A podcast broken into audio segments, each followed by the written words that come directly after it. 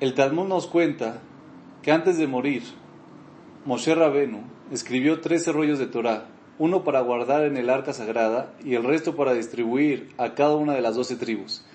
Este fue un modo ingenioso para garantizar la integridad del texto de la Torah, para que todas las futuras copias pudieran ser chequeadas con los rollos originales escritos por Moshe.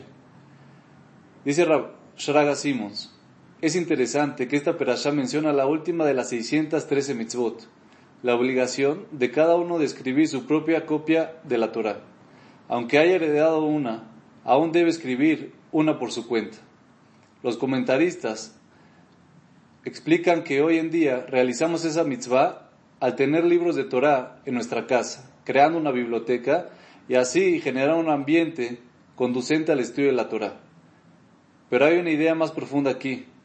La mitzvah de escribir un rollo de Torah propio significa que debemos internalizar la Torah, crear una relación emocional con la Torah, para que nuestros pensamientos y acciones sean siempre filtradas por el prisma de la Torah. La Torah siempre ha provisto a los judíos con un enfoque sobre cualquier tema, desde los negocios hasta el matrimonio, desde las tragedias a las celebraciones.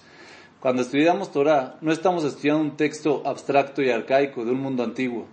Estamos estudiando el modo en que Dios quiere que vivamos en la tierra. De hecho, estamos descubriendo la esencia del judaísmo, que es lo mismo que decir la esencia de nosotros mismos.